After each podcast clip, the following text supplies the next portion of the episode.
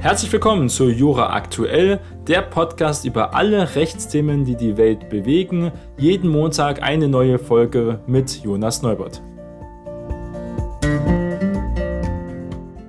Heute ist Montag, der 20. März und wir starten gemeinsam in die neue Woche und es ist viel passiert. Das Hauptthema ist natürlich die Wahlrechtsänderung zur Bundestagswahl, die jetzt beschlossen wurden. Dann doch relativ überraschend gewesen, dass die Wahlrechtsreform jetzt schon entschieden ist. Und wir gucken uns an, was das konkret bedeutet. Danach gab es auch weitere Entscheidungen im Bundestag, die interessant sind, aber auch Entwicklungen auf der Landesebene. Gucken wir uns erstmal das Hauptthema an, was im Rechtsbereich gerade viele bewegt. Und zwar geht es um die Wahlrechtsreform. Um was ging es? Wir haben darüber schon berichtet. Es geht darum, das XXL-Parlament, das größte demokratische Parlament der Welt, ein wenig zu verkleinern. Das ist Deutschland. Es gibt noch die chinesische Volkskongresskammer, die kann man ja aber nicht als demokratisch bezeichnen. Und damit ist Deutschland das größte Parlament der Welt auf demokratischer Ebene. Und der Bundestag muss kleiner werden, da sind sich ja auch alle einig. Nur der Vorschlag, wie es gemacht werden soll, hat für große Unstimmigkeiten gesorgt. Und es gibt eigentlich eine goldene Regel, dass man eigentlich eine Wahlrechtsreform erst recht so eine umfassende nur zusammen verabschiedet und eben nicht gegen die Opposition, sondern eben mit der Opposition, weil das eben auch autoritäre Züge hat, wenn die Mehrheit, auch wenn diese sehr knapp ist, die Ampelpartei hat ja auch jetzt nicht eine große Mehrheit im Parlament, eben genug, ähm, über 50 Prozent. Das ist dann immer schwierig, wenn diese 50 Prozent dann so was Essentielles wie das Wahlrecht so umfassend ändern. Es gab jedenfalls lang und erbitterten Streit schon länger. Das Thema wurde in den Medien nur randweise bearbeitet, muss man sagen. Die größten Kritiker sind die CDU und CSU und auch die Linkspartei, also die Opposition. Die wurde strikt abgelehnt. Die AfD hat sogar teilweise das befürwortet. Mit der Reform soll insgesamt erreicht werden, dass die derzeit 736 Abgeordnete jetzt auf 630 Mandate verkleinert werden soll. Anfänglich war die im Bundesverfassungsgerichtsgesetz auch verankerte, aber auch im, im Grundgesetz verankerte 599 Mandate angestrebt worden, ist aber nicht gekommen. Ein konkret 598 Abgeordnete, das ist ja die Sollgröße. Aber soweit schafft man es nicht. Man möchte also 630 Mandate jetzt haben. Und das Problem ist, dass nach Paragraph 1 des Bundeswahlgesetzes der Bundestag eben auch aus 598 Abgeordnete besteht. Aber das steht nur im Bundes, nicht nur im Bundeswahlgesetz, sondern eben auch im Grundgesetz so drin. Allerdings steht auch die Formulierung vorbehaltlich der sich aus diesem Gesetz ergebenden Abweichungen. Also Abweichungen sind möglich, zum Beispiel konkret mit Überhang- und Ausgleichsmandaten, die dazu geführt haben, dass der Bundestag eben auf diese Größe von derzeitig 736 Abgeordnete angestiegen ist. In der 19. Wahlperiode, das war also von 2017 bis 2021, waren es noch 709 und in einer Wahlperiode davor, also an der 18. Wahlperiode, waren es nur 631. Also er hat schon ein deutliches Wachstum gesehen, also über 100 Personen sind dazu gewachsen und das ist natürlich auch finanziell lohnt sich das nicht in vielen Bereichen, weil die Abgeordneten auch nicht mehr effektiv arbeiten können. Es werden teilweise Ausschüsse gebildet, nur als Zeitbeschäftigung. Das wird selbst auch von den Bundestagsabgeordneten genau so gesagt. Das ist kein Arbeitsparlament mehr, wofür der Bundestag immer bekannt war, weil es einfach zu viel ist. Dafür gibt es keinen Platz. Da wurden jetzt schon bauliche Maßnahmen getroffen, damit auch genug Büros und da gibt es noch die Angestellten dazu. Man hat die Pensionsansprüche. Also rundherum ist das ein unzufriedenstellendes System. Die Ursache liegt in den Wahlkreisen und zwar haben wir 299 Wahlkreise, die ja mit unserer Erststimme gewählt werden, also unsere Direktkandidatstimme.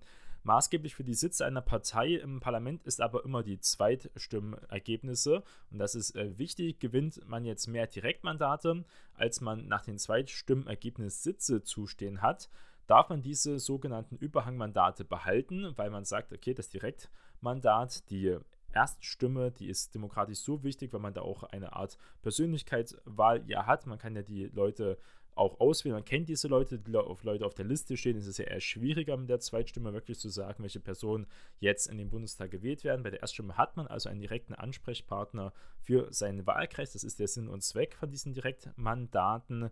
Und nach dem Zweitstimmenergebnis gibt es also immer ein Kräfteverhältnis. Um das wiederherzustellen, gibt es noch sogenannte Ausgleichsmandate. Und das gibt es aber auch für andere Parteien seit der Wahl 2013 erst. Also auch dieser große Anstieg ist nach dieser Reform 2013 erst entstanden. Das war auch eine Initiative damals von der FDP, weil diese ja immer stark von den Zweitstimmenergebnissen profitiert und eigentlich bei Direktkandidaten nie eins gewinnen kann. Als kleine Partei ist bei anderen Parteien auch so dass die meisten, ähm, auch die Grünen in vielen Bereichen, eher mit den Zweitstimmen die Ergebnisse bekommen. Wer sehr stark ist in Erststimmen, ist zum Beispiel die CSU, aber auch die CDU, die holen immer die meisten Erststimmen Direktmandate. Und auch die Linke haben ja Direktmandate, die drei Direktmandate, die diese letzte Wahl, Bundestagswahl geholt haben, sie ja gerettet vor den ja, Ausschluss aus dem Bundestag, weil die 5%-Hürde haben sie nicht geschafft. Aber es gibt die Mandatsregelung, wenn man drei Direktmandate hat, dann sieht man mit dem gesamten Stimmverhältnis, auch wenn es unter 5% ist, dann in den Bundestag ein. Das ist die Linke dann mit 4,9% auch gegangen. Das neue Wahlrecht jedenfalls, was jetzt vorgeschlagen wurde, deckelt gewissermaßen die Zahl der Sitze im Bundestag, eben bei diesen 630 äh, in diesen Bereichen. Und ähm, das ist ja wichtig zu sehen. Gewählt wird nach wie vor eben mit Erst- und Zweitstimme. Es gibt keine Überhang- und Ausgleichsmandate mehr. Das ist eben diese große Unterscheidung. Entscheidend für die Stärke einer Partei im Parlament wird allein ihr Zweitstimmenergebnis sein. Auch die Grundmandatsklausel fällt eben weg. Das ist wichtig. Damit wäre dann die Linke nicht mehr in den Bundestag als Beispiel. Nach ihr zogen Parteien eben dann immer nach der Stärke ein, wenn man Direktkandidaten holt. Das haben wir gesagt. Was ist jetzt die große Kritik hieran? Künftig wird jede Partei nur noch so viele Mandate eben erhalten, wie er nach ihrem Zweitstimmenergebnis eben zusteht. Das heißt, die Erststimme wird dann abgewertet. Auch der Wegfall der Grundmandatsklausel wird sehr kritisch gesehen um das Erststimmenergebnis, weil das ein wichtiger demokratischer Faktum ist. Das gleicht auch ein bisschen die starken Ränder aus weil man ja versucht, mit einem Direktkandidaten, den man aufstellt in den Wahlkreis, konsensfähig zu sein. Die Radikalen, die Stamm, ähm, ja, Stammtischleute, aber eben auch die, sag ich mal, nicht Realos aus den Parteien, die wirklich teilweise gute, nur parteiinterne Ideen verfolgen oder sogenannte Parteisoldaten sind, die landen ja meistens auf der Liste und werden immer bevorzugt. Die kennt man gar nicht, man kennt die Position gar nicht. Direktkandidaten müssen sich vorstellen, das ist das größte Unterschied, warum das eher schwierig ist. Die Folgen bei der Bundestagswahl 2021 war ja so, dass die SPD holten 206 Mandate, die CDU 152, die CSU 45, die Grünen 118, die FDP 92 und die AfD 83 und die Linke 39 Mandate. Es gibt noch die SSW, das ist eine Partei der dänischen Minderheit, gewann einen Sitz. Und der Wahlrechtsforscher von Bertelsmann hat ja auch ausgerechnet, was das hier für Folgen haben würde. Konkret wird es dann so aussehen, die also alle Parteien verlieren, das ist schon mal ein gutes Zeichen prinzipiell, außer die Kleinstpartei. Und zwar die SPD hätte dann nach der neuen, es werden am Bundestagswahl 2021 nach den neuen Regeln verabschiedet worden, dann hätte die SPD statt 206 nur noch 188 Mandate, die CDU statt 152 138, die CSU statt 45 nur 38 und die Grünen ähm, statt ihren 118 107 die FDP statt 92 dann 83 und die AfD statt 83 dann 75 und diese Kleinstpartei, die SSW, würde bei einer Stimme dann bleiben, weil es eine Sonderregelung in dem Bereich ist. Die CDU, CSU, aber auch die Linke halten das neue Wahlrecht jedenfalls, was äh, verabschiedet wurde, am vergangenen Freitag für verfassungswidrig. Sie wollen es daher auch von Karlsruher Richtern dann prüfen lassen. Wie jeder Bürger könnten Abgeordnete beim höchsten deutschen Gericht auch eine Verfassungsbeschwerde einreichen und erklären, dass sie in ihren Grundrechten verletzt worden seien. Und ja, das Wahlrecht ist ein ganz großes Grundrecht, eigentlich das fundamentale Grundrecht. Und deswegen wird das auch bestimmt vom Bundesverfassungsgericht angenommen werden und geprüft werden. Das ist ganz wichtig in den Bereichen. Ja, und dass es jetzt doch so kurzfristig dann doch zustande gekommen ist, doch relativ überraschend. Insgesamt haben 400 Abgeordnete am vergangenen Freitag für die Reform gestimmt wie jedenfalls die stellvertretende Bundestagspräsidentin Özegus mitteilte, stimmten 261 Abgeordneten gegen den Gesetzentwurf und 23 Parlamentarier enthielten sich. Wie gesagt, werden wir also vom Bundesverfassungsgericht sehen werden. Die dauerhafte Verkleinerung ist erstmal begrüßenswert, aber die Abwertung der Erststimmen ist sehr schwierig, auch warum man jetzt nicht gleich eine große Reform macht und dann doch auf die gezielten 598 Abgeordneten eingeht, die nach dem Bundeswahlgesetz oder eben auch nach dem Grundgesetz so festgelegt sind. Das kann man auch Frage stellen, ob man das jetzt nur so eine halbherzig macht, wenn dann komplett, könnte man diese 598 Abgeordneten einsetzen. Das wollte man aber scheinbar auch nicht tun. Das ist also auch ganz interessant zu sehen, wie da hier Bewegung mit reinkommt. Kommen wir im nächsten Bereich und zwar auch interessante Entscheidung. Die Bundesländer vereinbaren jetzt eine Angleichung beim Abitur. Die Debatte, ob das Abitur in manchen Bundesländern besonders hart oder mehr wert ist, besonders kennt man es ja von Bayern und Bremen, wird ja oft als Beispiel genommen für eher ein sehr leichtes Abitur ist in Bremen oder auch in NRW. Und das schwerste Abitur in Deutschland soll es in Bayern geben. Das gibt es schon lange, das ist eine Tradition und die Länder wollen nun mehr Vergleichbarkeit jedenfalls erreichen. Die Kultusminister beschlossen jetzt eine Reform der Vereinbarung zur Gestaltung der gymnasialen Oberstufe, die es seit 1972 auch erst gibt, die bereits mehrfach auch angepasst wurde.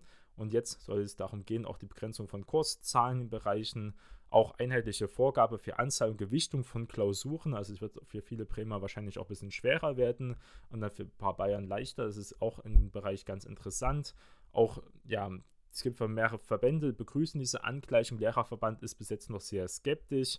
Es gibt eine große Spannbreite bei den Abschlüssen. Die Spannbreite Breite bei den Abschlussnoten ist im Bundesländervergleich sehr groß, wenn wir gucken. Zum Beispiel haben 2022 in Thüringen, jedenfalls nach der Abiturnotenstatistik vom KMK, 46 ein 1er-Abi. Das ist wirklich sehr viel. Also 1er-Abi heißt von 1,0 bis 1,9. Und in Schleswig-Holstein waren es nur 25 Prozent. Da kann man sich natürlich die Frage stellen, woher das kommt.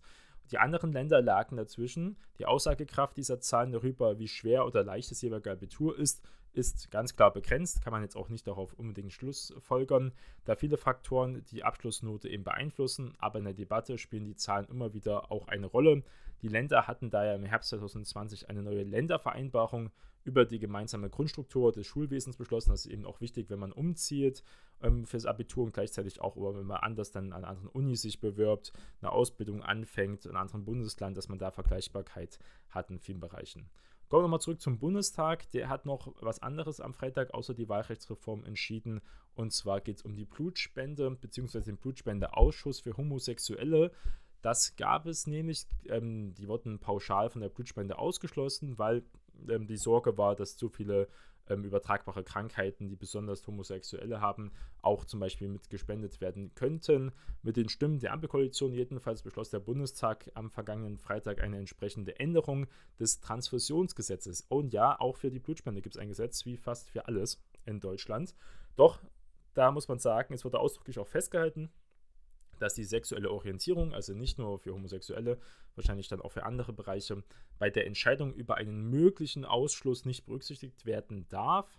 Bislang sieht eine Richtlinie des Bundesärztekammer eben vor, dass Männer, die auch Sex mit anderen Männern haben, nach Sexualkontakt mit einem neuen oder mehr als einen ähm, Sexualpartner für vier Monate zurückgestellt werden. Das ist bei mehreren Sexualpartnern, glaube ich, auch bei Heteros in dem Bereich so. Dadurch soll das Risiko auch verringert werden, dass besonders HIV natürlich das große Thema weitergegeben wird. Es wäre ja eine Katastrophe, wenn man Blutspenden mit zum Beispiel sexuellen Krankheiten erhalten würde, die eben besonders eben bei Homosexuellen verbreitet sind. Die Ampelparteien hatten bereits in ihrem Koalitionsvertrag vereinbart, diese Praxis auch zu beenden und jetzt wird es also scheinbar umgesetzt. Wegen des individuellen Sexualverhaltens, den spendewilligen Personen sollte dadurch dann nicht weiter benachteiligt werden, hieß es hier in einer Stellungnahme. Die Risikobewertung müsste weiterhin möglich sein, aber eben nicht anhand dieser Merkmale.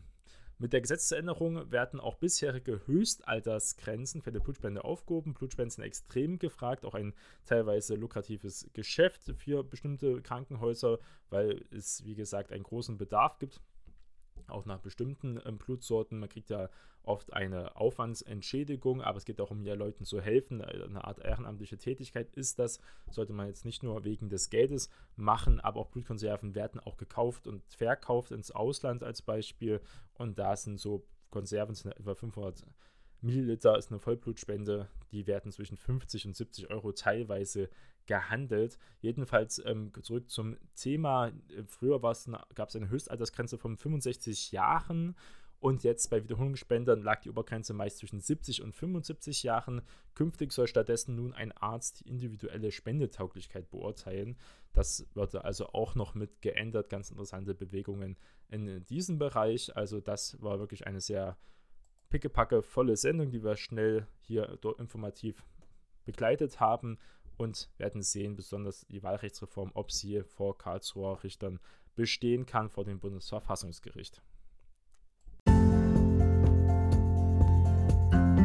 Das war Jura aktuell. Vielen Dank fürs Zuhören und wir hören uns bald wieder.